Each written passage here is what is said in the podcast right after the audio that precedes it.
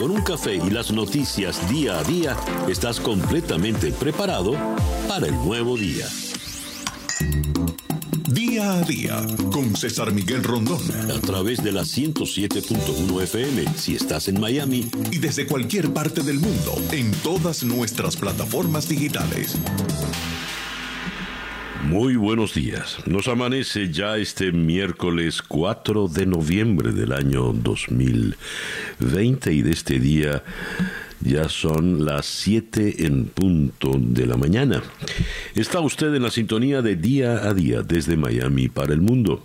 Día a Día es una producción de Floraliza Anzola para EnConexionWeb.com con Laura Rodríguez en la producción general, Robert Villazán en la producción informativa, Jesús Carreño en la edición y montaje, José Jordán está en los controles con las presentaciones musicales de Manuel Sáez y Moisés Levy y ante el micrófono, quien tiene el gusto de hablarles, César Miguel Rondón, 7 en punto. Calendario lunar.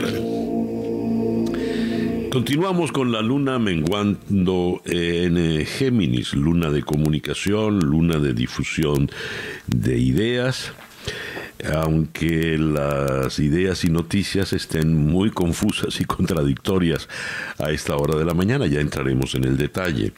A las 4 y 45 de la tarde, cuando seguramente continuará la tensión, la luna entrará en, cáncer. La luna de cáncer es la luna de los sentimientos. Es la luna en la que usted puede estar hipersensible y le pueden herir en el lado sentimental. Es la luna en la que se estimulan los vínculos familiares. Eh, por supuesto, siendo la luna de los sentimientos, es la luna de los enamorados. Y refugiarse en el amor en días de angustia no parece mala idea, ¿eh? Y en días sin angustia también, obviamente. Dicen incluso que es buena esta luna hasta para casarse. Usted sabrá.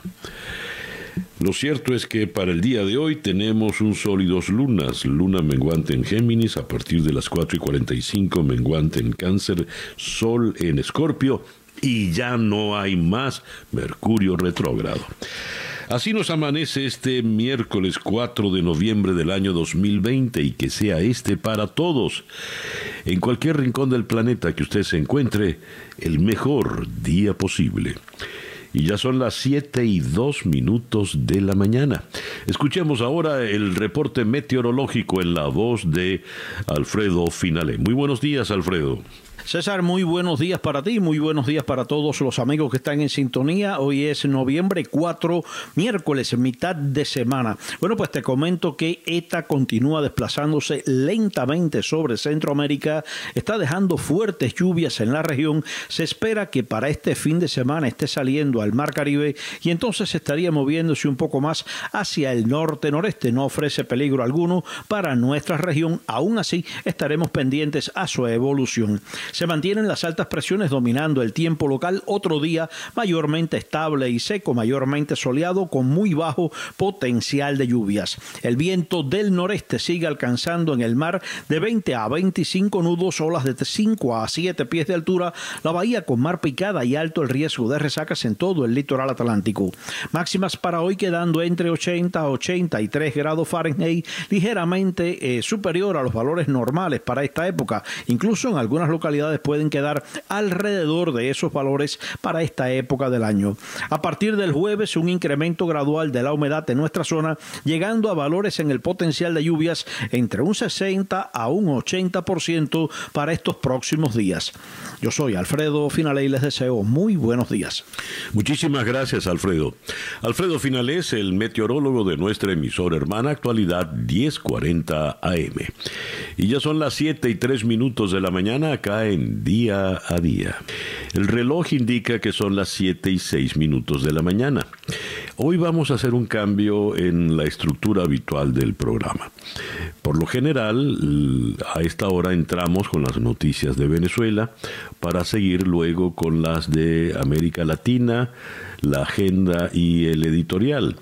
Entonces vamos a hacer lo siguiente. Habida cuenta que el, el centro de la atención hoy está en Estados Unidos, vamos a comenzar con la información de Estados Unidos.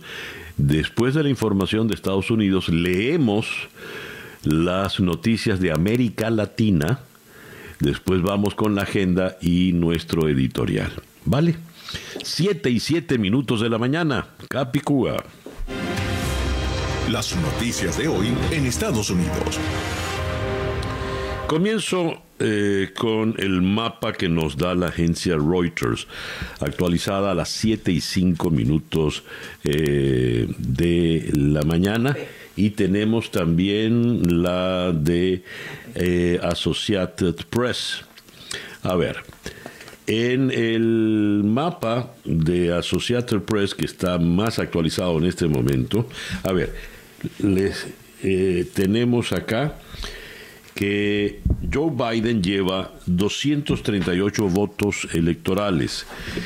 Hacen falta 270 para ser proclamado presidente. 238 contra 213 de Donald Trump. En el voto popular, Biden tiene en este momento 68.894.617 votos versus 66.672.225 votos del presidente Donald Trump. Esto, eh, ahora, vamos a los estados, que es los que son los que aportan estos eh, votos electorales. El presidente Trump ha ganado, ya tiene el control de eh, Montana, Indiana, Wyoming, Utah, las dos Dakota del norte y del sur, Nebraska, eh, Kansas, Oklahoma, Texas, importantísimo, se sospechaba que Texas podría voltearse a los demócratas y no se volteó. Indiana, Missouri, Arkansas, Arkansas Luisiana, eh, eh, Ohio, Kentucky, Tennessee eh, Mississippi, Alabama, Carolina del Sur y Florida. Se nos había dicho que el que ganase Florida ganaba las elecciones. Bueno, Florida ya es del presidente Donald Trump. A su vez, va liderando en los siguientes estados. En Michigan, en Pensilvania, en Carolina del Norte y en Georgia y en Alaska.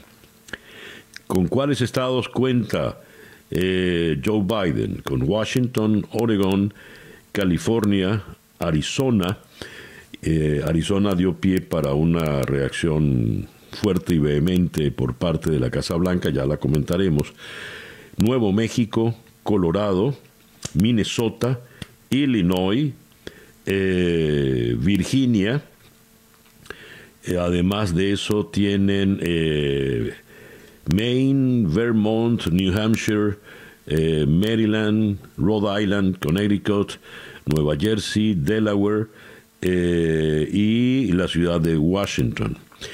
Esto es lo que brinda este, este porcentaje de votos. El voto, eh, el voto popular tiene Biden en este momento el 50%, repito, 68 millones 932 mil 893 versus 48.4% para el presidente Trump, 66 millones 702.329. Esto nos habla de una nación profundamente dividida. La polarización, la, eh, el escrutinio está siendo mucho más cerrado de lo que sospechábamos. 238 votos electorales para Biden, 213 para Trump y repito, son necesarios eh, 270 para ganar. Ahora, ¿qué nos dice eh, la prensa en la mañana de hoy? Por ejemplo, eh, el Washington Post en su primera página, eh, una nación dividida. La carrera es demasiado estrecha y se refleja en la profunda división partidista en, por la crisis. Trump mantiene Florida, pero otros estados clave pueden llevarse días en el conteo. The New York Times, a todo lo ancho de su primera página. Eh, el resultado es amargo, además de estar marcado por el suspenso, una nación en tumulto, mientras una nación en tumulto, tumultuosa, pues trata de llevar su veredicto. Son estos los grandes titulares.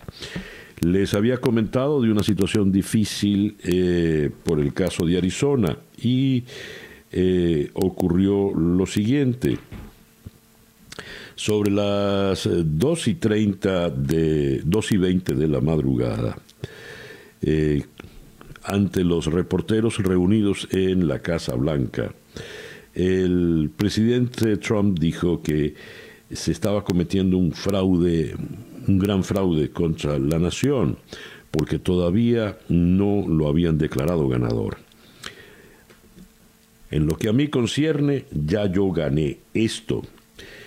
Y esas palabras, tan pronto salieron por su boca, fueron rechazadas por las anclas en los diversos medios eh, de radio y televisión, según un reporte de Associated Press. Nora O'Donnell de CBS dijo que el presidente estaba castrando los hechos, proclamándose falsamente que había ganado la elección. Eh, descontando a millones de votantes cuyos votos todavía no se habían contado. Eh, Donald Trump está perdiendo en este momento tanto el voto popular como el, electoral y todavía son muchos los estados en los que falta la decisión, según George Stephanopoulos de ABC. En NBC, Savannah Guthrie dijo, lo, verdad es que nadie ha ganado todavía la elección. Eh, Savannah Guthrie interrumpió al presidente Trump cuando él estaba dando esta alocución porque advirtió lo que está diciendo el presidente no es verdad. Y eh, por ejemplo, estados determinantes como Pensilvania, Georgia y Michigan no se han decidido todavía. Y eh, esto fue en un momento muy explosivo, muy, muy incómodo, que enfrentó a los medios con el presidente. Eh, a las 12 y 42, el aspirante Joe Biden desde Delaware había dicho, mantengan la fe muchachos, que vamos a ganar esto. Y Trump de inmediato le respondió en un tuit, nosotros estamos arriba por muy en grande, pero están tratando de robarnos la elección y no dejaremos que nos la roben.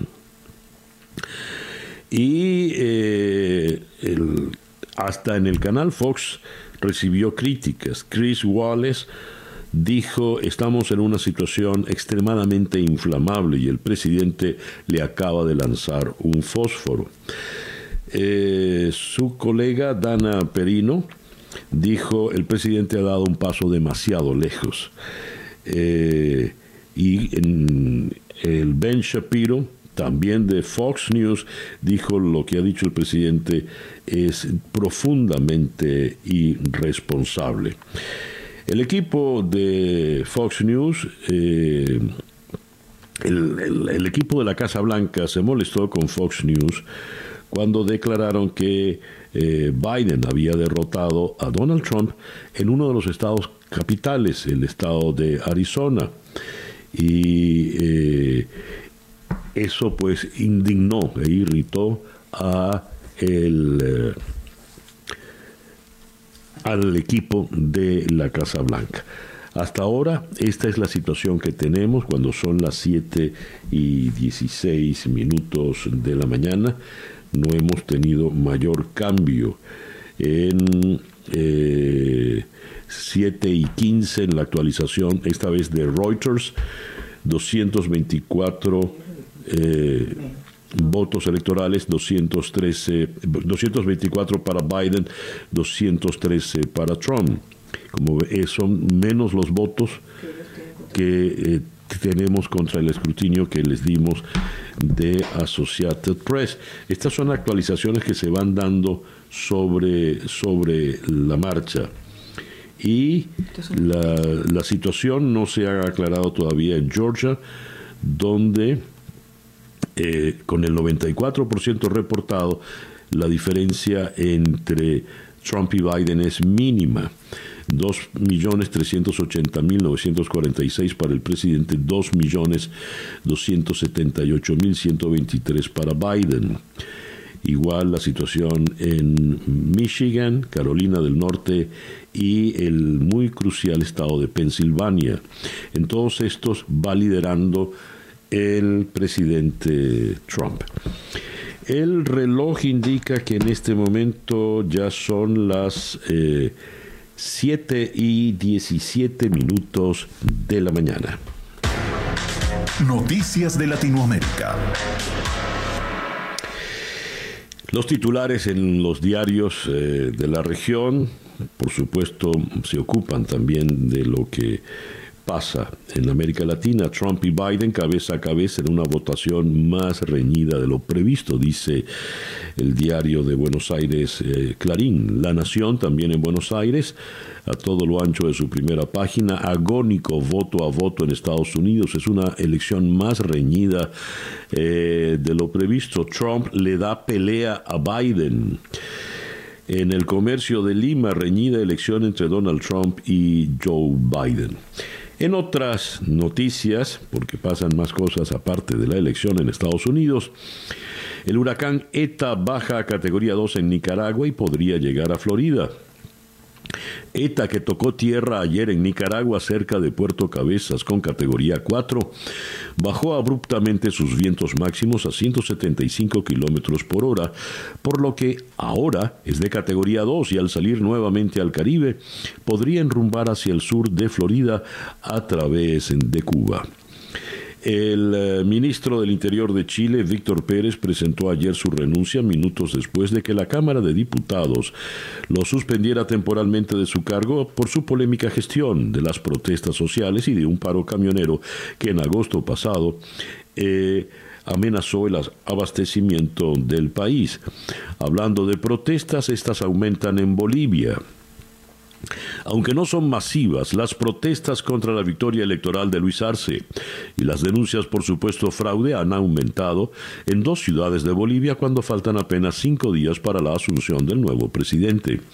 Centenares de manifestantes se dieron cita en el centro de la ciudad de Santa Cruz, el motor económico del país, para denunciar un supuesto fraude a favor del movimiento al socialismo, más el partido de Arce y Evo Morales en las elecciones del 18 de octubre, y rechazar la decisión de los legisladores de modificar los reglamentos de la Asamblea Nacional para restarle poder a la nueva bancada opositora.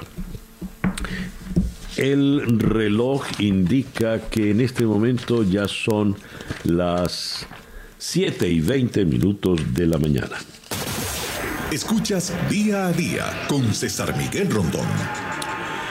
Nuestra agenda para este día que ya comienza bastante agitado en esta mañana. Nuestra agenda para hoy, miércoles 4 de noviembre. Vamos a comenzar en la ciudad de Miami con Joaquín Pérez Rodríguez. Eh, Joaquín Pérez Rodríguez es eh, un experto en análisis electoral, maneja en Florida el Campbell Group, eh, tiene vasta experiencia en procesos electorales en América Latina y en su nativa Venezuela. Con él eh, analizaremos las diversas proyecciones que se pueden dar en este momento. Eh, luego vamos a... él es está inclinado al Partido Demócrata. Luego vamos a equilibrar y vamos a conversar en la ciudad de Baltimore, en Maryland, con Arthur Estopiñán.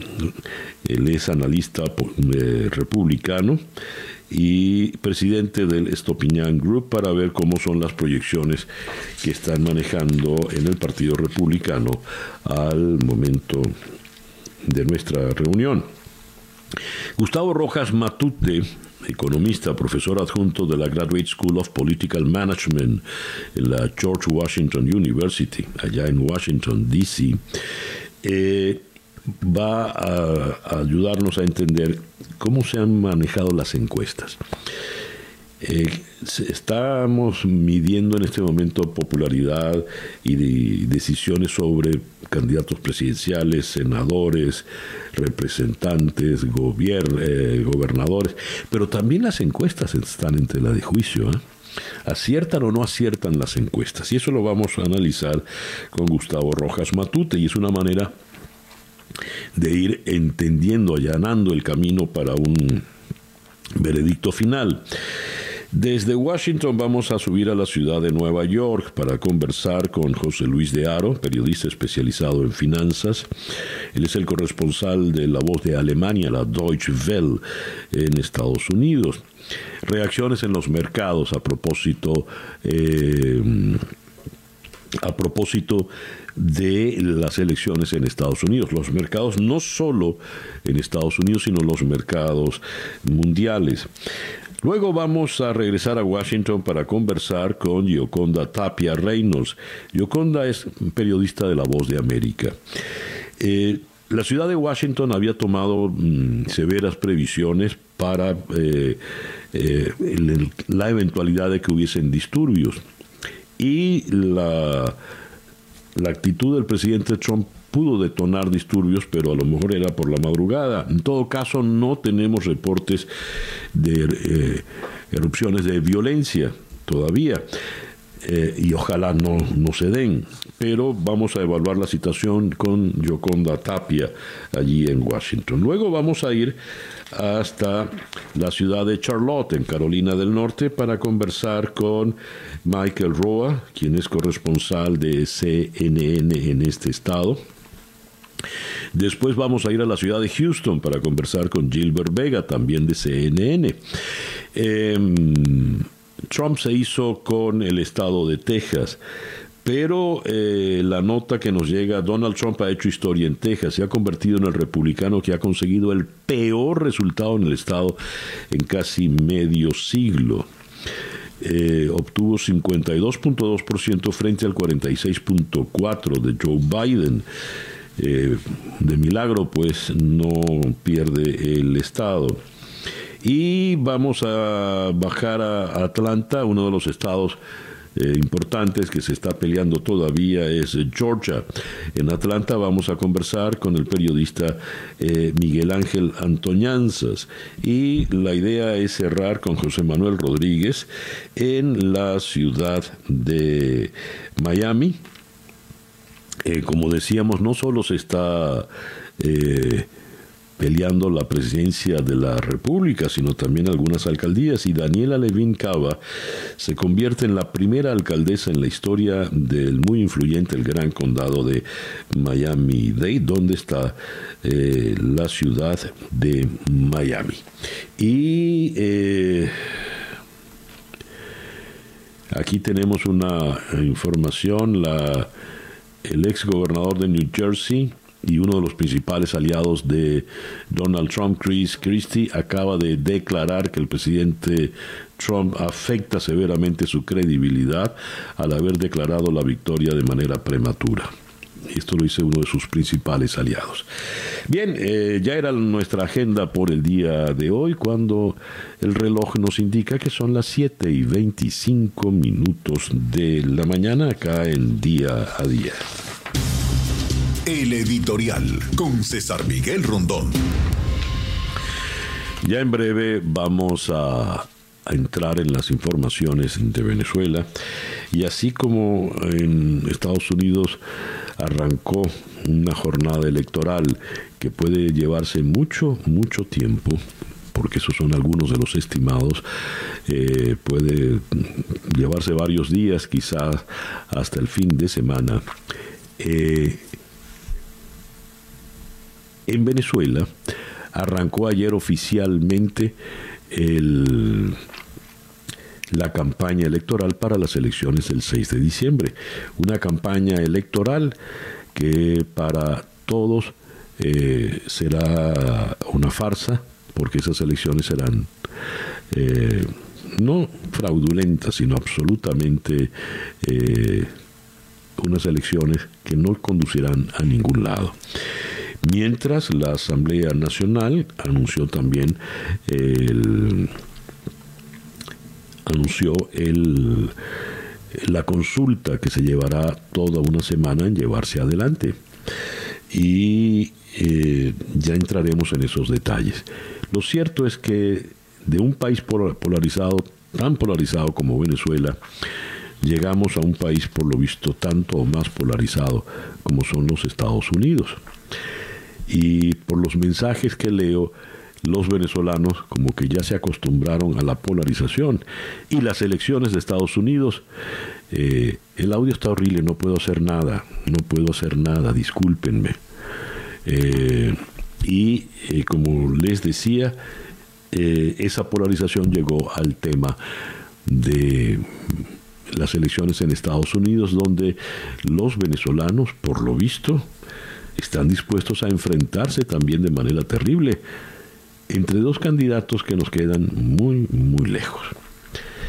Bien, el reloj indica que son las 7 eh, y 28 minutos de la mañana. Vamos a hacer una pequeña pausa y ya regresamos acá en Día a Día. Para estar completamente informado, antes de salir y que usted debe conocer. Día a Día con César Miguel Rondón. Son las 7 y 36 minutos de la mañana acá en día a día. Y ahora sí, vamos con la información venezolana. Estas son las noticias de Venezuela. Campaña para qué titula en la mañana de hoy el diario El Nacional. Leo algunos párrafos. Se supone que 14.000 candidatos de 107 partidos comenzaron ayer a promover sus plataformas para tratar de llegar a la Asamblea Nacional. Y se trata de una suposición, porque lo que la realidad dicta es que ya están escogidos los que finalmente ocuparán las curules. Por más que el régimen insista, no se trata de una elección plural ni participan todas las organizaciones políticas, porque sencillamente no está garantizada la transparencia del proceso. Aunque el Consejo Nacional Electoral haya anunciado las reglas de la campaña, el venezolano sabe que no son verdaderos comicios. Incluso Aseguran que tomarán medidas para que los actos públicos se hagan de manera segura por el COVID-19 y que pondrán a disposición de los candidatos un canal en redes para hacer propaganda. ¿Para qué? Entre los 14.000 candidatos hay muy pocos que destacan o que son conocidos por los votantes como para pensar en darles la responsabilidad de que los representen en el Parlamento. ¿quién va a vigilar que los que estén anotados por el Partido Socialista Unido de Venezuela no se aprovechen del apoyo del régimen durante la campaña? ¿Cuál es el mensaje de los más de 100 partidos? ¿Puede la gente confiar en que entre sus objetivos está solucionar los problemas más urgentes que vive el venezolano? Nada de eso tendrá respuesta en un mes de campaña. Es imposible que se den a conocer tantos aspirantes y mucho menos sus plataformas. No hay trabajo político que avale a ninguno de esos partidos fantasmas que salieron a relucir como sacados de una bolsa de detergente. Ahora, las elecciones son parte del circo, un acto más que se suma a la semana de flexibilización, al juego de béisbol y al kilo de pernil, una pantomima de democracia. Algunos párrafos, pues, del editorial del Nacional de hoy a propósito de la campaña electoral por las parlamentarias que comenzó ayer. Y si bien dicen que se van a respetar las reglas de la distancia social, un despacho de la agencia F dice el madurismo comienza la campaña sin respetar las distancias exigidas de bioseguridad. Según Europa Press, la campaña electoral arranca entre la euforia madurista y el boicot opositor. Y en medio de esto, el comité organizador de la consulta popular convocada por la oposición venezolana anunció ayer las fases del proceso que termina con la participación presencial el sábado 12 de diciembre como respuesta a las elecciones parlamentarias convocadas por el gobierno en disputa para el 6 de diciembre.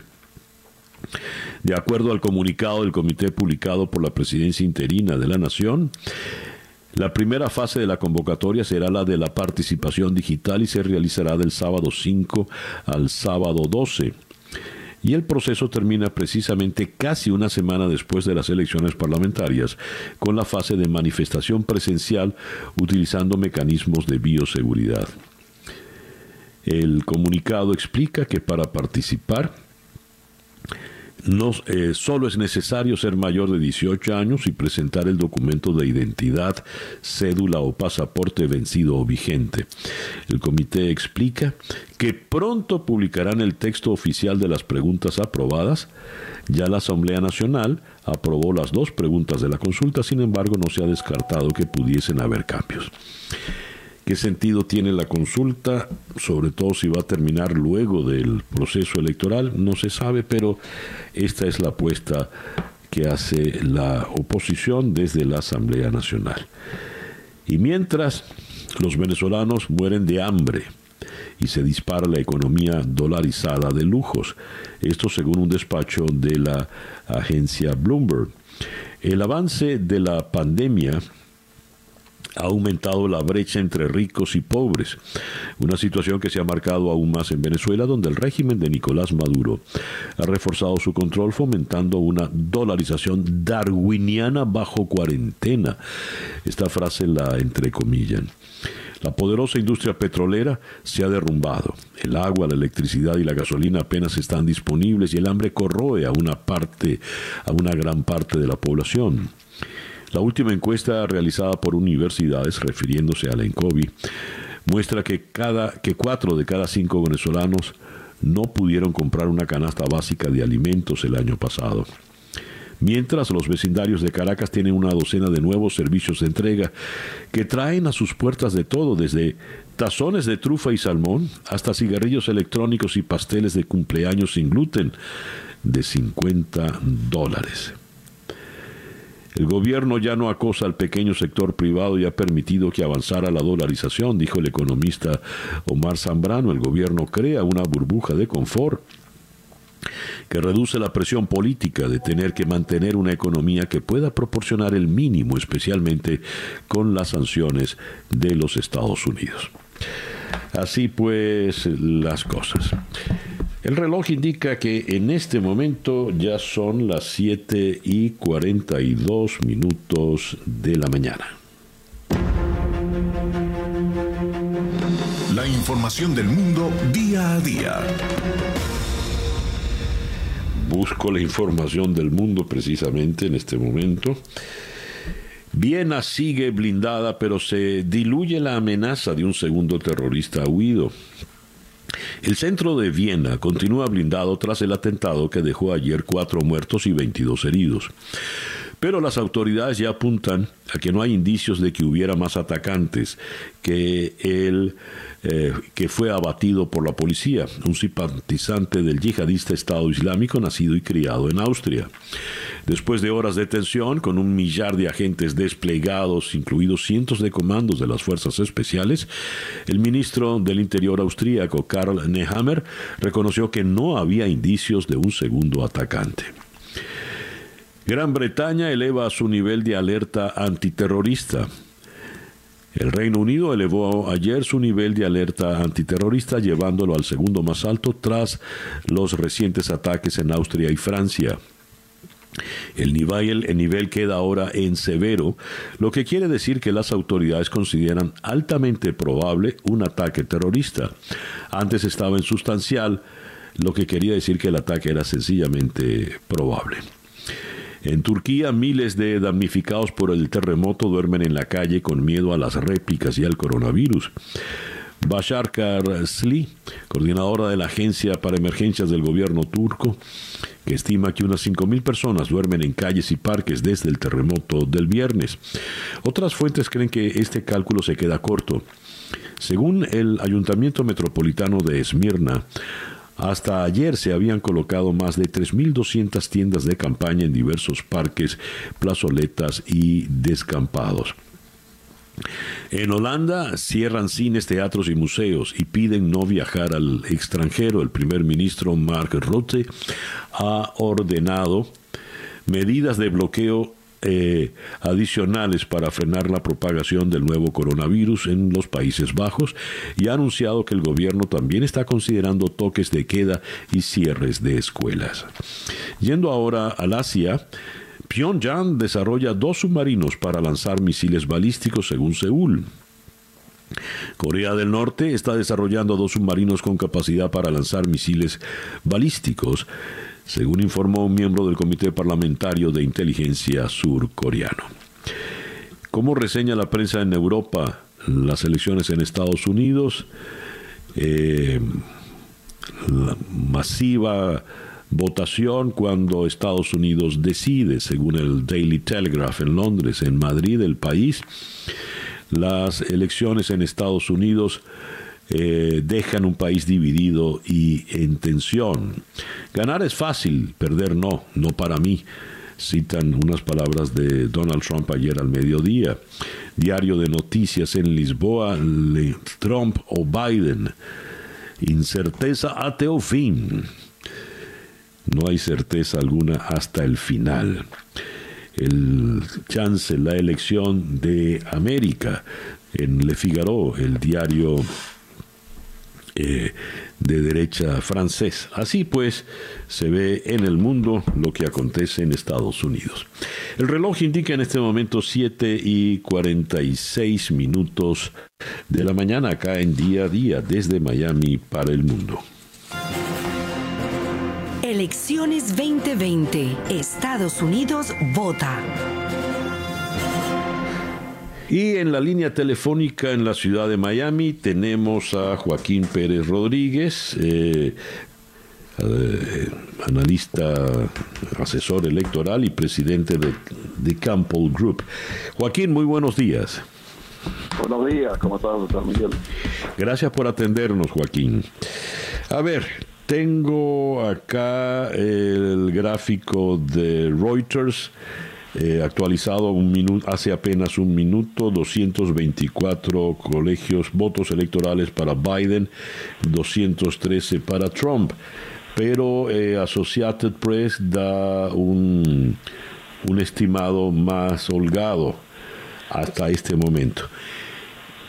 ¿Qué estás manejando tú en tus números, Joaquín? Bueno, fíjate, habíamos dicho que eh, la votación inicial iba a ser favorable a Trump. Y la votación por correo o la votación temprana iba a ser favorable a Biden.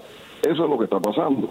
Entonces hubo una percepción de que Trump estaba muy fuerte, que iba arriba, pero la realidad es que eh, se están tornando pro Biden los estados que se decían que iban a, cambiarse hacia Biden, eh, Wisconsin, Minnesota. O sea, el, el, escenario en este momento es que eso está pasando.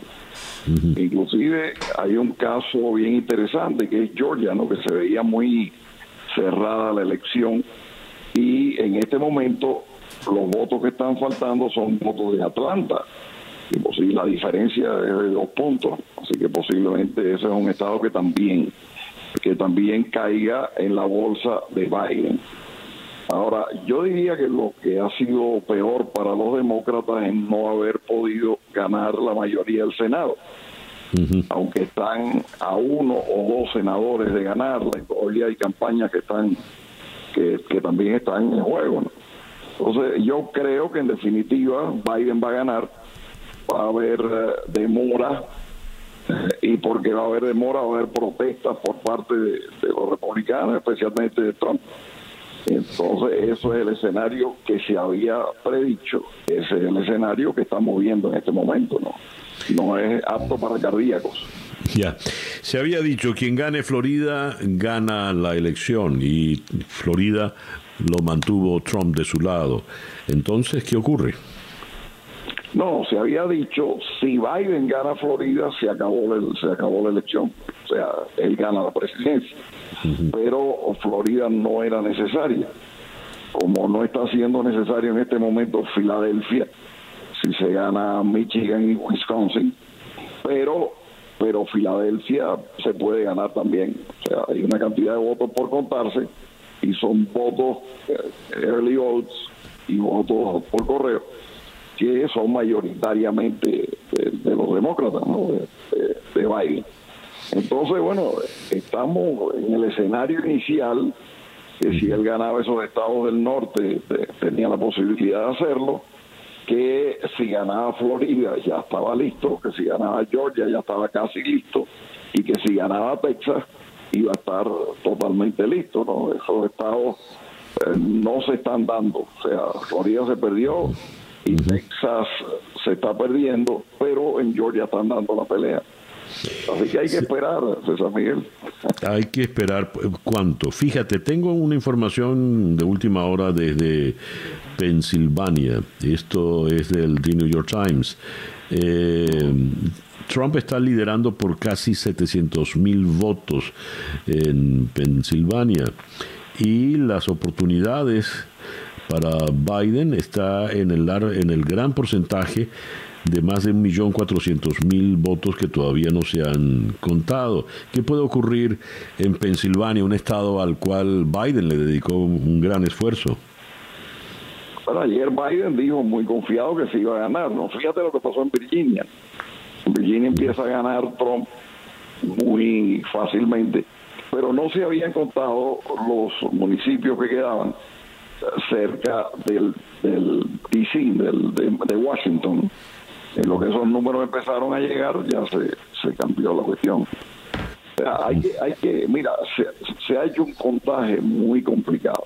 En algunos estados se contaban los votos anticipados antes, en otros se cuentan después. En otros se permiten que lleguen votos hasta tres días después, que se hayan puesto el correo, pero que no lleguen a tiempo. Entonces es muy difícil poder tener un escenario claro de lo que está pasando. Entonces lo que hay es que ir al, al, al, macro escenario, de ver cuáles son los estados donde está adelantado y ver si ese era el camino que se había planeado. Y hasta ahora eso es lo que está, eso es lo que está pasando. Según tus, eh, tu experiencia y tus cálculos, Joaquín, ¿cuándo se podrá tener ya un panorama más o menos definitivo? depende de la capacidad que tengan los estados para contar los votos rápidamente. Yo diría que puede ser este viernes, para este viernes ya se va a saber todo. Lo que, lo que vamos a ver después es que también hay que hacer una revisión sobre la metodología de las encuestas. Realmente sí, eso es un tema. mucho que decir. Sí, sí. Ya lo habíamos comentado previamente. Joaquín, muchas gracias pues por atendernos en la mañana de hoy. Sin duda te estaremos eh, llamando de nuevo en estos días mientras continúa la angustia. Gracias. toma, toma, sí. Joaquín Pérez Rodríguez desde Miami es estratega en el Partido Demócrata y presidente de The Campbell Group. Y desde Miami a las 7 y 53 vamos a subir a la ciudad de Baltimore, en Maryland, donde está la contraparte. Arthur Estopiñán, del Partido Republicano y presidente de Estopiñán Group. Arthur, muy buenos días. Pues muy buenos días, señor. Eh, mucho gusto estar aquí con usted esta mañana. Gracias por atendernos. A esta hora, 7 y 53 del día miércoles ya, ¿cómo está viendo usted el panorama? ¿Cuáles son sus proyecciones? Eh, pues eh, lo que hemos podido notar es un patrón de un 10% menos de votos para el vicepresidente Biden en el, en el 2020 que recibió la señora Hillary Clinton en el 2016. Es decir, las comunidades eh, de las ciudades principales urbanas, eh, los afroamericanos y latinos apoyaron al, presidente Trump de una manera eh, con un porcentaje de 10% menos que lo hicieron para Hillary Clinton. Así que ese, ese déficit es por eso que el presidente Trump eh, tiene las cifras de apoyo que tiene. A ver, faltan todavía estados cruciales eh, y, por ejemplo, entre ellos estamos hablando de Wisconsin, Michigan y Pensilvania. ¿Qué puede ocurrir acá? Bueno, lo importante es que eh, ningún candidato debe de, de eh, decir que, que, ganó eh, como lo hizo el señor Joe Biden ayer, porque la realidad es que faltan votos por contar. Y, uh, y, todo hay y como estuvo comentando su, su uh, invitado previo hay que hay que esperar hasta que todos los votos sean contados ahora tenemos que, eh, que seguir las reglas de las Cortes eh, Supremas de, estos estados que han dado la, posibilidad de extender mientras que los boletos, las boletas sean eh, marcadas por el por el, correo de Estados Unidos el día de ayer. Entonces eh, hay que esperar y hay que tener paciencia para poder contar todos los votos. El factor que el señor Biden recibió menos apoyo es real. Eh, por ejemplo, en Pennsylvania, él se opone al, a la industria de fracking de petróleo, que es una industria bien importante en Michigan y en Wisconsin también. Eso fue un error de la parte del señor eh, Joe Biden, decir que se opone a esa industria muchos americanos estaban eh, reclamando en la prensa yo voy a mantener mi trabajo y por eso voy a votar por Donald Trump, porque no quieren perder su trabajo. Eso, eso es algo eh, eh, bien importante de destacar que el señor Biden cometió un grave error. Sí, pero, pero, pero eh, Arthur, disculpe que le interrumpe, que le interrumpa. yendo a, a, la proyección de números en este momento, ¿qué puede ocurrir en Pensilvania? Porque todavía está muy, muy estrecha la situación allí. Todavía hay, hay un millón cuatrocientos mil votos que todavía no se han contado, según el último reporte que nos llega hace minutos del The New York Times, por ejemplo. Sí, bueno, pero todo depende de qué zona. Eh, si es la zona del oeste de Pennsylvania, en donde está la industria de fracking, eh, ellos están enojados con el vicepresidente Biden por, por, tratar de destruir la industria de ellos. Eh, entonces todo depende de, como usted sabe, de qué zona sea de ese estado. Ya, muy bien. ¿Cuándo cree usted, le repito la pregunta que le hice a, a su colega en el Partido Demócrata, ¿cuándo cree usted que tengamos un panorama más o menos definitivo? Yo creo que para el viernes también debemos de de tener una idea más definitiva de, de estos estados que, todavía están contando eh, la realidad que fue una elección histórica sin precedente. El presidente Trump también con la energía y con el carisma eh, que tenía contagioso, pues eh, pudo motivar a, muchos americanos y muchos americanos votaron a favor de él en contra del socialismo que representa el Partido Demócrata y representa Joe Biden en estos momentos. Arthur, muchísimas gracias por atendernos en la mañana de hoy.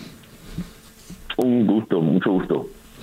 Arthur Estopiñán, del Partido Republicano, eh, presidente de The Estopiñán Group, desde la ciudad de Baltimore. El reloj indica 7 y 58 minutos de la mañana. Una pequeña pausa y ya regresamos acá en Día a Día. Día a Día. 8 y 4 minutos de la mañana acá en Día a Día desde Miami para el mundo. Elecciones 2020. Estados Unidos vota. Vamos ahora a la ciudad de Washington, donde en la línea telefónica está el economista Gustavo Rojas Matute, profesor adjunto en la Graduate School of Political Management en la George Washington University. Gustavo, muy buenos días, gracias por atendernos. Gustavo, ¿no me oye Gustavo? Aló, Gustavo. Sí, buenos días. Gracias por atendernos, Gustavo. Buenos días, San Miguel. Un placer, como siempre. Gracias. Gustavo, eh, estamos, el, el público, el, el, votante americano está emitiendo votos para elegir, está emitiendo de alguna manera un veredicto para elegir un presidente, elegir senadores, gobernadores, en fin. Pero el veredicto también eh, termina por rebote en las encuestadoras. Y una vez más pareciera que las encuestadoras están perdiendo asertividad. ¿Qué puedes tú como experto en la materia decirnos con relación a lo que pronosticaron las encuestas y lo que estamos viendo a esta hora de la mañana del miércoles? Sí, bueno, fíjate una cosa, eh, es, una buena pregunta y creo que es además súper pertinente. Yo la verdad es que no, veo esos eh, errores y, creo que esto es algo que es bueno explicarlo con detalle, ¿no?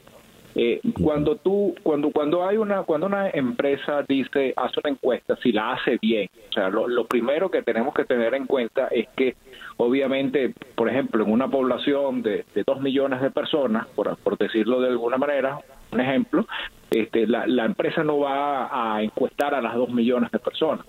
La empresa lo que trata es de buscar eh, una muestra eh, que sea representativa y aleatoria. Eso es lo más importante para que una vez que sea que sea, hace una muestra aleatoria, esta debe ser representativa. Entonces, se realiza una, una eh, eh, digamos, una muestra que puede estar entre los 800 o las, o las 1000 personas. Eso se estima eh, que, que, es, una, es una buena muestra. Además, es, es, muy costoso hacer una llamada. Es decir, para que tú obtengas, para que una empresa encuestadora obtenga, por ejemplo, mil respuestas, va a necesitar posiblemente hacer, hacer 10.000 llamadas posiblemente, ¿no? Porque la tasa de respuesta es, está alrededor del 10%. Entonces, eh, claro, cuando tú tienes una población de 2 millones o de 20 millones de personas y haces una encuesta de, de, mil personas, la, el error, hay un error estadístico alrededor del 3%. Entonces, o entre el 3 y el 4%, 3.5 puede ser. Entonces, eh, imagínate que la encuesta dice que va ganando el candidato A con 50% y el candidato B tiene 47%. Realmente ese candidato que tiene 50% tiene un margen más o menos de error. Es decir, si tú le sumas el 3% de error, podría obtener 53, pero si le quitas el 3% de error, podría obtener 47. Y el candidato B, que tiene 47, si tú le sumas el 3% puede obtener 50. Es decir, una elección donde la encuestadora dice que el resultado es 50 a 47, pero con un error, un margen de error del 3%, podría terminar al revés. Ese, puede sonar un poquito complicado, pero estoy tratando de explicarlo lo más detallado posible para que la gente lo entienda. Entonces, entonces eso, eso es perfectamente factible, ¿no? Eh, por otro lado, creo que... Eh, eh, cuando vemos las proyecciones de las encuestas hasta ahora, tampoco es que lo, tampoco es que hay tantos errores o, tantas sorpresas. Por ejemplo, podría decir, eh, las encuestadoras pronosticaron eh, una, una ligera ventaja para Biden en Arizona y eso, ah, eso lo estamos viendo. Pronosticaron un resultado muy cerrado en, en Florida y, y, y, fue un resultado cerrado, alrededor de dos, tres puntos, no más de eso. Eh, eh, eh, pronosticaron un resultado cerrado en Georgia y lo estamos viendo para sorpresa, incluso en Texas, ¿no? Eh, donde donde ya hay ganador, ya ya ya el presidente Trump ha sido declarado básicamente ganador, igual que en Florida, pero las diferencias son eh, relativamente pequeñas. Georgia todavía no está definido. eh, ya ahorita con la última actualización de Wisconsin el, y, y Michigan los resultados están sumamente cerrados. Entonces, eso era lo que estaban, eh, digamos, lo que se estaba esperando, que Wisconsin, Michigan, Pensilvania fueran estados eh, relativamente cerrados, Georgia e incluso Texas para sorpresa de muchos, porque Texas ha sido un estado eh, republicano durante mucho tiempo. Por otro lado, hay que esperar el conteo de lo que se llama el voto popular, que es el total de votos que eso todavía, a pesar de, por ejemplo, California, ayer se la asignaron a, a Joe Biden por la por la amplia ventaja que tenía, pero no se han contado todos los votos de, de, de California. Entonces, cuando se sumen todos esos votos, la ventaja de, de, Joe Biden a nivel nacional va a ser, eh, eh, digamos, unos tres, va a estar por encima del 50%, que era lo que se, que allá está por encima del 50%, que era lo que se pronosticaba. Estamos conversando con el economista Gustavo Rojas Matute, profesor en posgrado en la Escuela de Gerencia Política en la George Washington University, allá en Washington, D.C. Gustavo, eh, cuando la gente quiere precisar sobre las encuestas, más allá de todos estos detalles muy pertinentes que nos acabas de dar, tenemos la siguiente situación. algunos estimaban, por ejemplo, Biden lleva 8 o 10 puntos de ventaja sobre Donald Trump. Ese estimado se mantiene, tiene sentido, porque en definitiva de lo que estamos hablando es del voto eh, electoral, del colegio electoral, que es el que en definitiva va a decir quién es el presidente. Sí, sí, de acuerdo. Eh, la, la ventaja, el, eh, yo obviamente todavía falta contar muchos votos.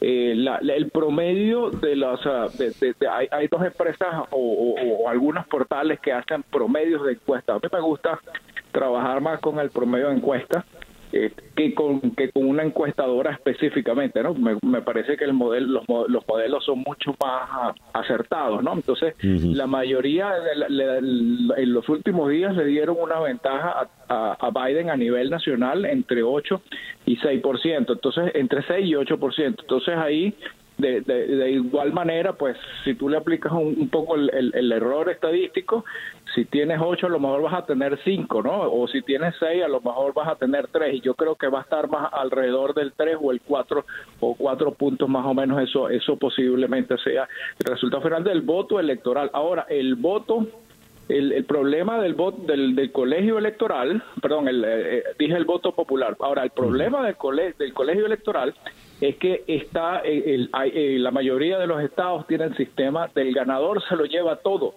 Es decir, tú ganas por por un voto y te llevas todos los colegios electorales, no hay proporción. Entonces, ahí, por ejemplo, Michigan y Wisconsin, donde las diferencias ahorita son muy cerradas, ya ya Biden este, eh, eh, ha tomado una ligera ventaja en, en, Michigan a esta hora en el, en el conteo de votos y, y está un poquito abajo en, en, Wisconsin. Ahí hay una, obviamente, una batalla, porque el que se lleve, no hay proporcionalidad, pues el que se lleve un voto más ya, ya, va a ser el ganador. Entonces, eso va a generar una pequeña distorsión cuando uno lo lea porque dice, wow, o sea, arrasó en todo el país y, realmente no, no necesariamente es así porque las diferencias pueden ser bastante cerradas por estado.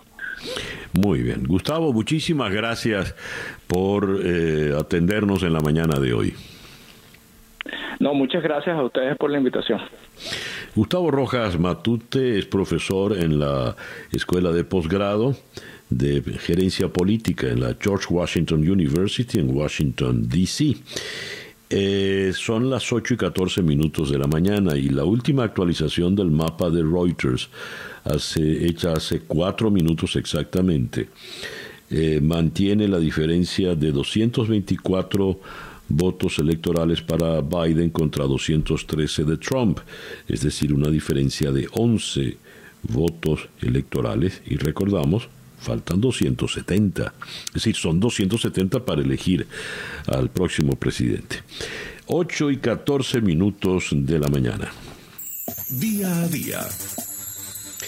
De la ciudad de Washington subimos a la ciudad de Nueva York, donde en la línea telefónica está el periodista especializado en economía y finanzas, corresponsal de la Deutsche Welle en Estados Unidos, José Luis de Aro. José Luis, muy buenos días. Muy buenos días. ¿De qué manera, José Luis, se han visto impactados los mercados, no solo hablamos de Wall Street, sino los mercados mundiales por este proceso electoral en Estados Unidos? En estos eh, momentos eh, lo que estamos viendo, eh, aparte de la volatilidad generada por todavía el ajustadísimo carrera electoral que estamos viendo entre el presidente Donald Trump y el candidato demócrata Joe Biden, es básicamente cómo se estaría planteando el panorama económico a corto y medio plazo. Y en este sentido, ahora mismo tanto las mesas de inversión aquí en Estados Unidos como en el resto del mundo están eh, proyectando que independientemente de lo que vayamos viendo en las eh, próximas horas, ese gran estímulo fiscal de que los mercados habían comenzado a descontar durante las últimas semanas ante una expectativa de una posible barrida demócrata eh, se disipan y todo eso podría tener un, un efecto sobre todo en en las eh, proyecciones eh, que tengamos de crecimiento para la economía de Estados eh, Unidos. Y todo ello va a tener también unas repercusiones a, nivel mundial dado que se esperaba que ese gran paquete de estímulo que tenían proyectado Biden y los demócratas, estamos hablando, se hablaba incluso de más de 3 billones con B de dólares, podría haber tenido un, un efecto rebote en el resto del mundo en un momento en el que, por ejemplo, en Europa las nuevas medidas de confinamiento hacen indicar que seguramente vamos a ver un debilitamiento económico importante de cara a finales de, año. Con lo cual, esta situación es ahora mismo lo que está eh, barajando el mercado tanto en Estados Unidos como en el resto del mundo. ¿Qué puede ocurrir para el cierre de la semana, José Luis?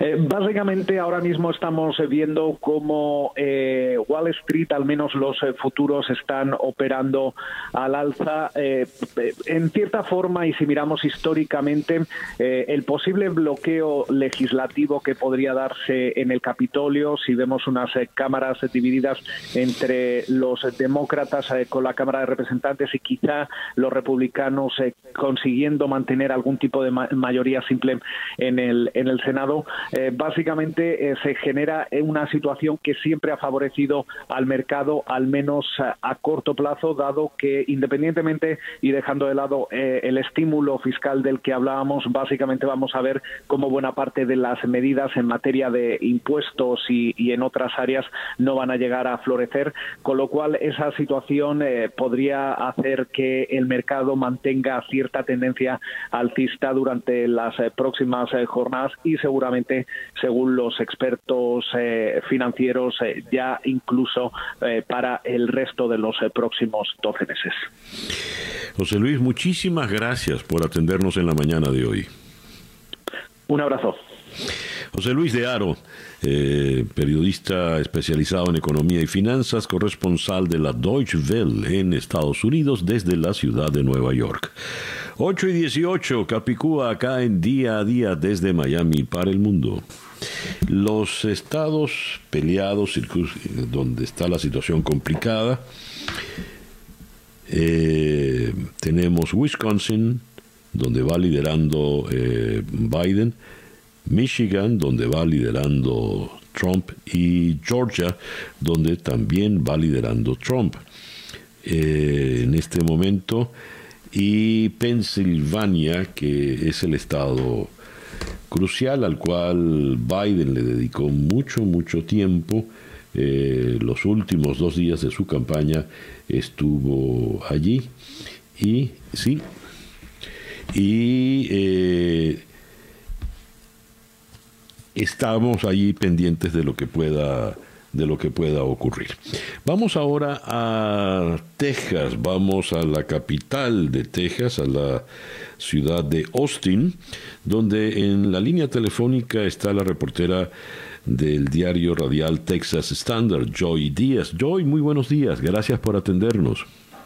Buenos días para servirles. Sí, aquí estamos todavía por un lado mordiéndonos las uñas, las de una mano, ¿verdad? Pero las de otra pues están muy seguras. O sea, el estado de Texas ya se determinó resultados. Ahora, eh, he leído, el presidente Trump ha, tenido el peor resultado electoral de un republicano en, mucho tiempo. ¿Cómo quedó en definitiva Texas y cómo quedó aparte de la elección del colegio electoral en los otros cargos que estaban votándose? Bueno, Texas se volvió más rojo de lo que era antes. Y eso sí fue una sorpresa para muchos de los analistas porque en el 2018 pintaba morado. Eh, cuatro condados que ganaron tanto Obama como Clinton como el candidato Beto O'Rourke que sorprendió en el 2018 ellos ganaron estos condados y eh, Biden los perdió. Pero volvemos a lo mismo, se necesita invertir en Texas. Los demócratas quieren ganar votos en Texas y no invertir. Yo no conozco ningún agricultor que quiera tener manzanas y que no siembre. A ver, ¿qué, ¿por qué creció la votación republicana en este estado tan importante? Bueno, el presidente Trump ha sido muy generoso, muy amigable con los gobiernos estatales y con los gobiernos locales que lo apoyan y Texas ha sido muy generoso con el con el presidente Trump. Em, desde el gobernador hasta el attorney general eh, eh, em, hasta gobiernos locales. Como ustedes recuerdan él ha venido a la frontera vez tras vez ya sea por lo de su muro, ya sea porque dice que no hay orden en Texas, por lo que tú quieras, el presidente le ha prestado atención a Texas y nosotros sabemos que este presidente ayuda a los que le ayudan. Entonces, cuando ha habido huracanes, ha dado dinero para ayudar a Texas, cuando ha habido otro tipo de desastres, matanzas y demás, ha dado para ayudar a Texas. Entonces parece ser que los gobiernos locales se dan cuenta que hay un agradecimiento y que y, y, se fueron, se fueron rojos. Ahora, el peso hispano, en particular el peso mexicano, no, el voto mexicano no hizo mucho peso porque por lo visto sí lo hizo en Nuevo México, Arizona y por supuesto California, pero no así en Texas. ¿Por qué? Bueno, hay un factor, pueden ser muchos, pero hay un factor que es muy interesante. Este factor es las bases militares y los gobiernos eh, de civiles, pero en, en, personas civiles que están en gobierno. Por ejemplo, Border Patrol, por ejemplo, policías. Eh, toda la que, el, área fronteriza, tú te das cuenta de que las personas que trabajan como Border Patrol, sus familias están mejor económicamente, sus familias tienen seguridad, eh, tienen em, servicios médicos. Entonces, ¿qué pasa? Que hay un agradecimiento con una persona que te dice, nosotros vamos a invertir, ¿verdad?, en Border Patrol. Tenemos las bases militares más grandes del país.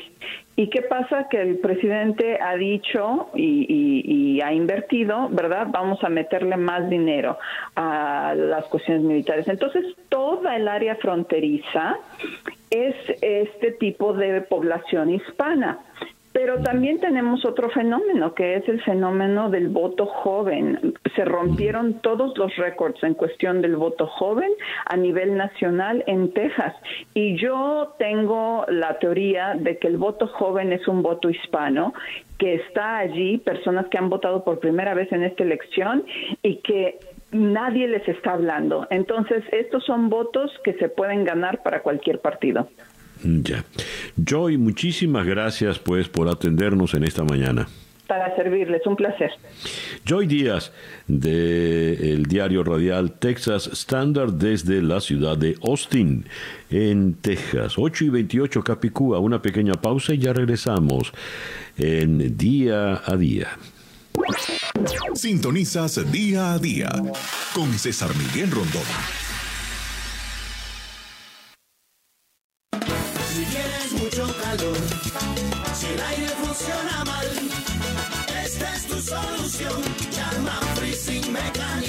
Soy Víctor Finalet, presidente de Freezing Mechanical. Reduzca su factura mensual eléctrica reemplazando sus equipos viejos de aire acondicionado por equipos nuevos de alta eficiencia. Llame al 305-694-2525. Reduzca hasta un 50% garantizado su factura mensual eléctrica. Sí, como escuchó, hasta un 50% de ahorro garantizado. 305-694-2525. 100% de financiamiento, cero down payment, pagos desde 42 dólares mensuales, estimado totalmente gratis. Pero llame ya a 305-694-2525, 694-2525. Si tienes mucho calor, si el aire funciona mal, esta es tu solución. Llama Freezing Mechanical. ¡Qué frío! Atención, este es el momento familia, ya comenzó el periodo de inscripción para adquirir o cambiar su seguro de salud más conocido como Obamacare. Confíe en los expertos que sí saben de seguros y están aquí 365 días del año para servirle. Golden Trust Insurance, llámalos al 305-560-5513. Escuchen, planes desde cero mensuales, no necesita referidos, citas sin copago, entre muchos más beneficios. Si le llegó la renovación de su seguro de salud muy alta o no está contento con su plan, Golden Trust le ayuda en el 305-560-5513. Tienen muchas agencias y seguro tienen una cerca de su casa. Llámelos. Profesionalismo, seriedad, ahorro y rapidez. Eso es lo que distingue a Golden Trust Insurance. Los 365 días del año. Ah, y la consulta es gratis. Llámalos ya. 305-560-5513. Restaurant Chino Long, con su cocina abierta, le invita a degustar en Ciudad Doral su variado menú. Disfrute las lumpias hechas en casa, costillitas, el chow sui y su arroz frito chino al estilo venezolano. Long, con la tradición familiar del restaurante El Palmar en Venezuela por más de 60 años. Venga y des el gusto con el sabor de la gastronomía china en el Centro Comercial Los Techos Azules Doral, 8726 Northwest 26 Street o para reservaciones 305-477-8188. Long, la casa del famoso pato pequinés. Escuchas día a día con César Miguel Rondón.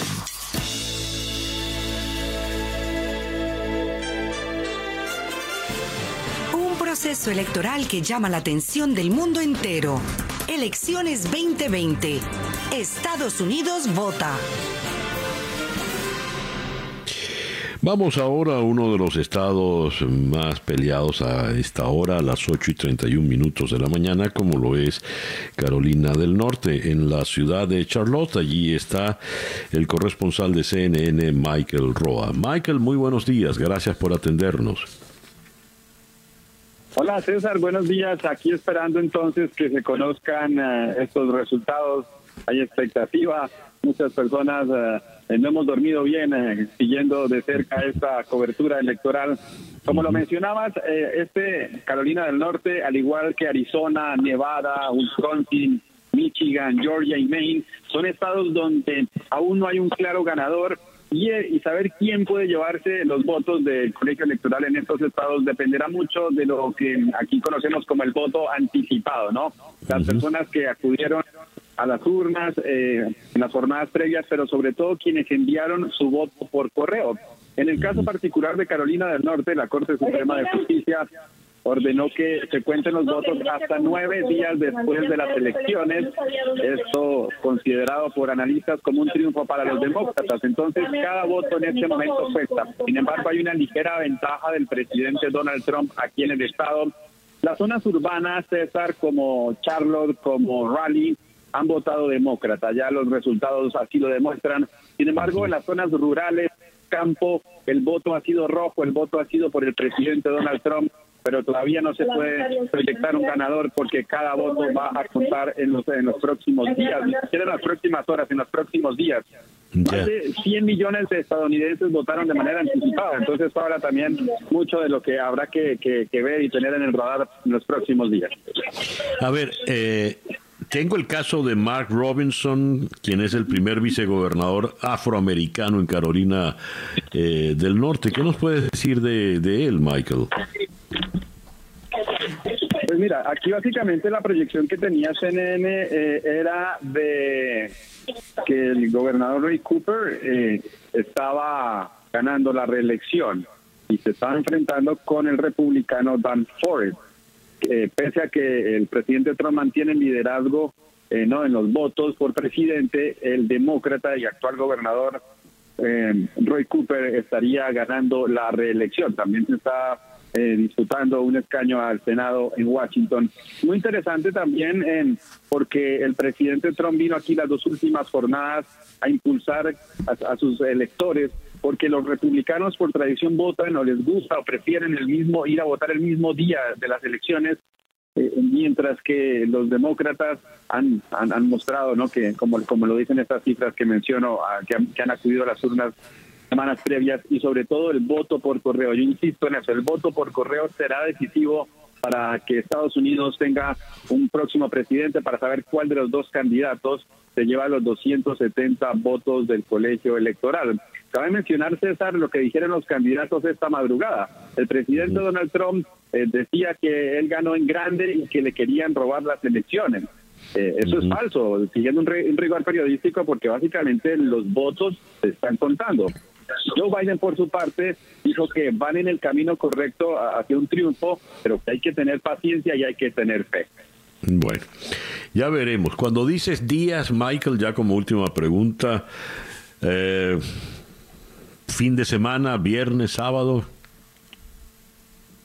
Dependerá mucho de qué tan eh, rápido cuenten estos votos, estos sobres en, en los diferentes estados, pero tal vez podría haber ya una proyección para el final de la semana. Claro que sí, César.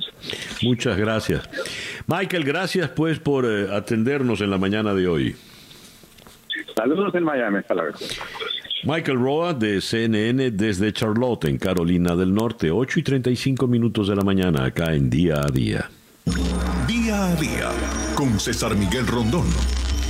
Y de Charlotte subimos en la geografía hasta la ciudad de Washington, D.C., donde en la línea telefónica está la periodista de La Voz de América, Yoconda Tapia Reynolds. Yoconda, muy buenos días, gracias por atendernos. Con muchísimo gusto, un saludo muy cordial, César Miguel.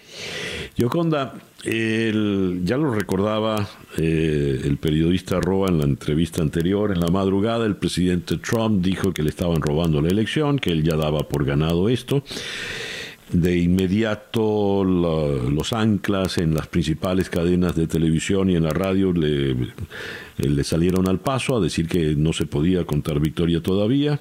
No se podía contar en la madrugada, tampoco se puede contar a esta hora, y por lo visto en los días por venir. Pero esa postura del presidente podía detonar el estallido de alguna, alguna protesta, de algunas manifestaciones.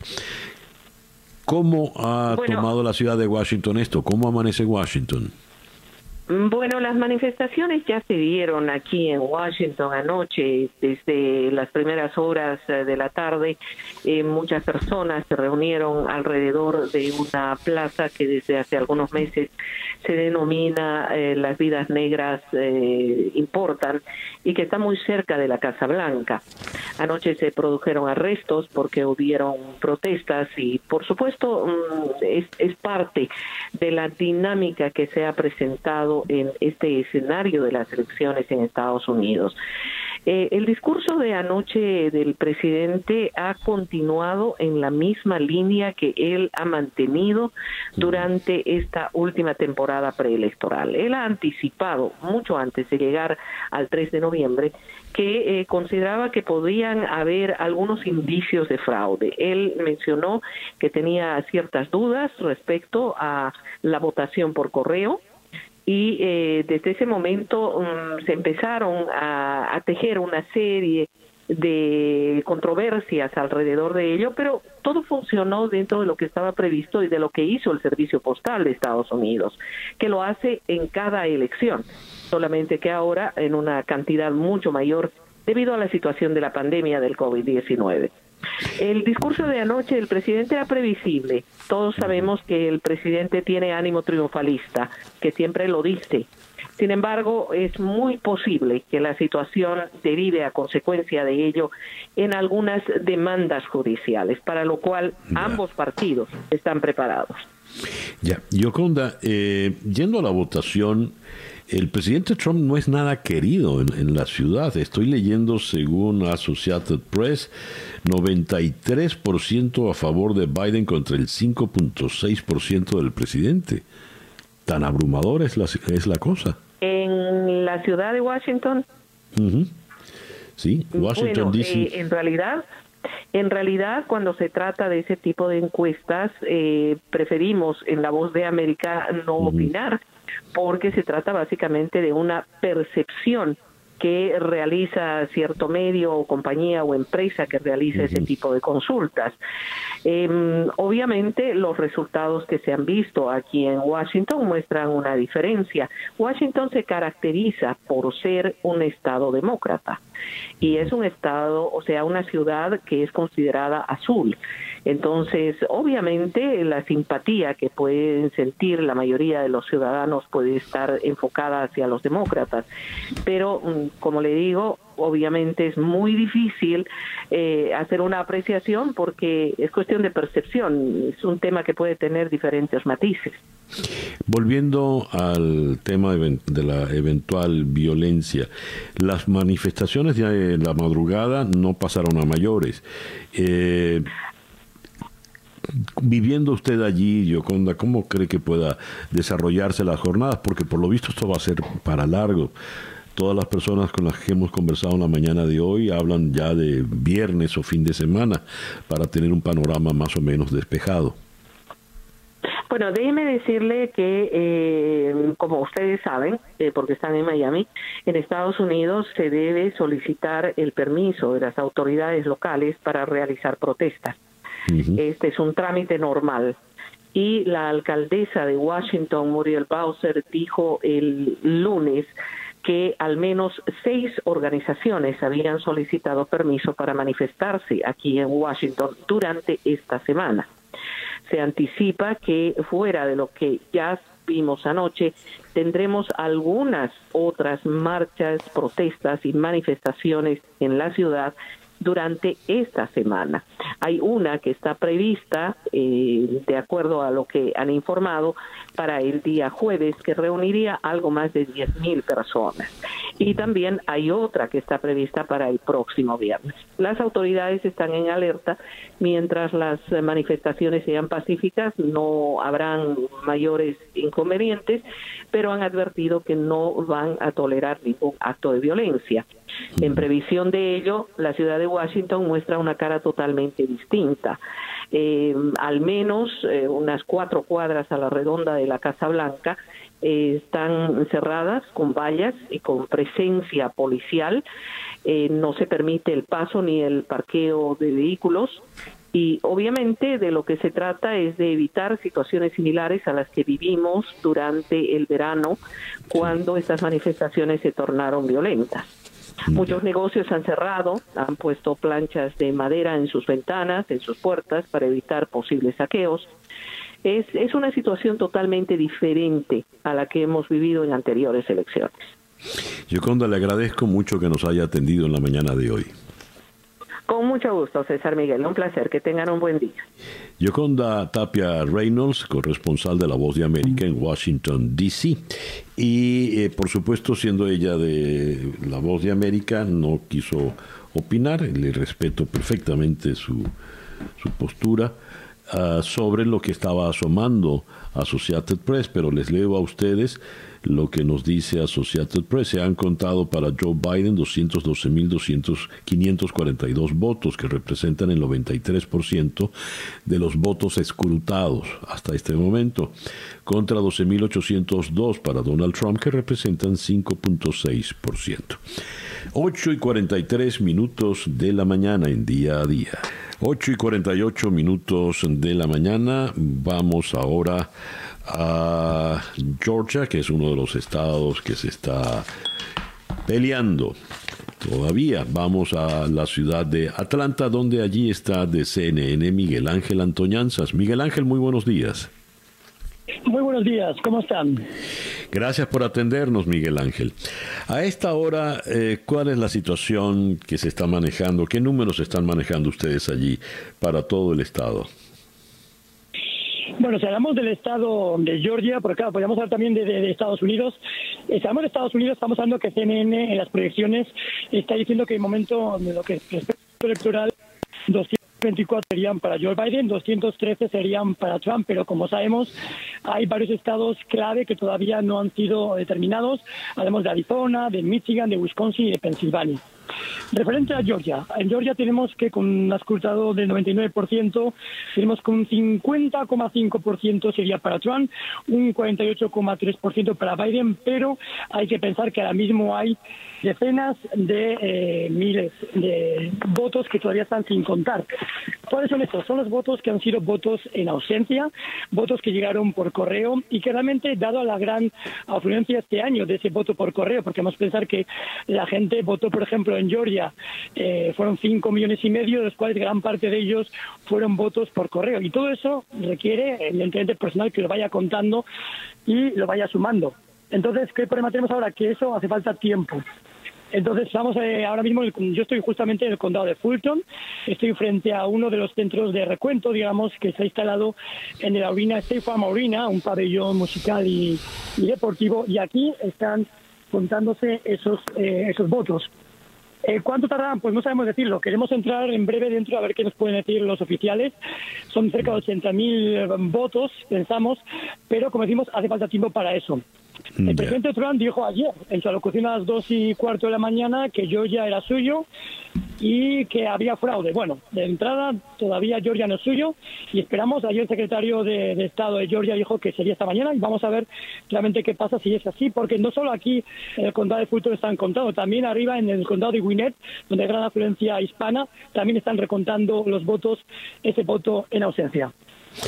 Eh, veo acá en, en al- en algunos mapas que, por ejemplo, ciudades universitarias como Savannah, Atenas y la misma Atlanta eh, se inclinaron por los demócratas, más no así en el resto del estado. ¿Cómo puede fluctuar esta, esta preferencia, Miguel Ángel? Bueno, es algo que se esperaba realmente, es decir, eh, los demócratas pueden siempre recalar votos en las zonas suburbanas, urbanas como Atlanta, Savannah, Macon, no Macon, pero bueno, Savannah sobre todo, y, eh, también porque hay un importante voto negro. Esta, este estado ha tenido un gran aumento de ese voto negro, el poder de ese voto puede llegar incluso hasta un más de un 30%, con lo cual eso más otro 30% que podría ser del voto del eh, blanco, pero blanco con licenciaturas, con estudios, puede dar una ayuda eh, grande al, al candidato demócrata Joe Biden. Pero ¿cuál es el problema aquí? El problema es que este es un estado tradicionalmente muy, muy republicano. Hay que recordar que desde el año 1992 este estado no daba su apoyo a ningún candidato demócrata. Fue entonces con Bill Clinton. En el año 2016, Georgia optó claramente por Donald Trump. Tenía un eh, cerca de un 5% por de ventaja referente a Hillary Clinton. Con lo cual, como decimos, es verdad que Biden había estado aquí, estuvo la semana pasada, había una apuesta muy fuerte, pero los republicanos también se lo han peleado mucho hecho una gran inversión de dinero, cerca de unos eh, 23 millones de dólares en publicidad, en televisión y en radio, comparado con los 10 millones que hizo los demócratas, y eso se puede notar. Aún así, como decimos, ahora mismo la ventaja está para el presidente Trump con 50,5%, en comparación con el 48,3% de Biden. Miguel Ángel, muchísimas gracias. Muchísimas gracias por atendernos en la mañana de hoy. A vosotros, un saludo, gracias. Disculpen, era Miguel Ángel Antoñanzas de CNN desde la ciudad de Atlanta. El reloj indica que son las 8 y 52 minutos de la mañana. En, en la situación para el Senado tenemos que eh, han confirmado 45 senadores del Partido Demócrata contra 47 del Partido Republicano. No han logrado la mayoría por la que estaban peleando. Y en la Cámara de Representantes, 189 del Partido Demócrata versus 181 del Partido Republicano. Aquí se necesitarían 218 representantes para tener la mayoría. En el... Senado hacen falta 51 senadores para tener la mayoría. El Partido Republicano está apenas a cuatro senadores de obtenerla. Y eh, regresando al mapa nacional, en Associated Press le dan 238 votos electorales a eh, Joe Biden contra 213 de Donald Trump, cuando falta por decidirse estados como Nevada, donde va liderando el Partido Demócrata, Wisconsin, donde también lidera el Partido Demócrata, y eh, Michigan, Pensilvania, Carolina del Norte y Georgia, donde va liderando el Partido Republicano.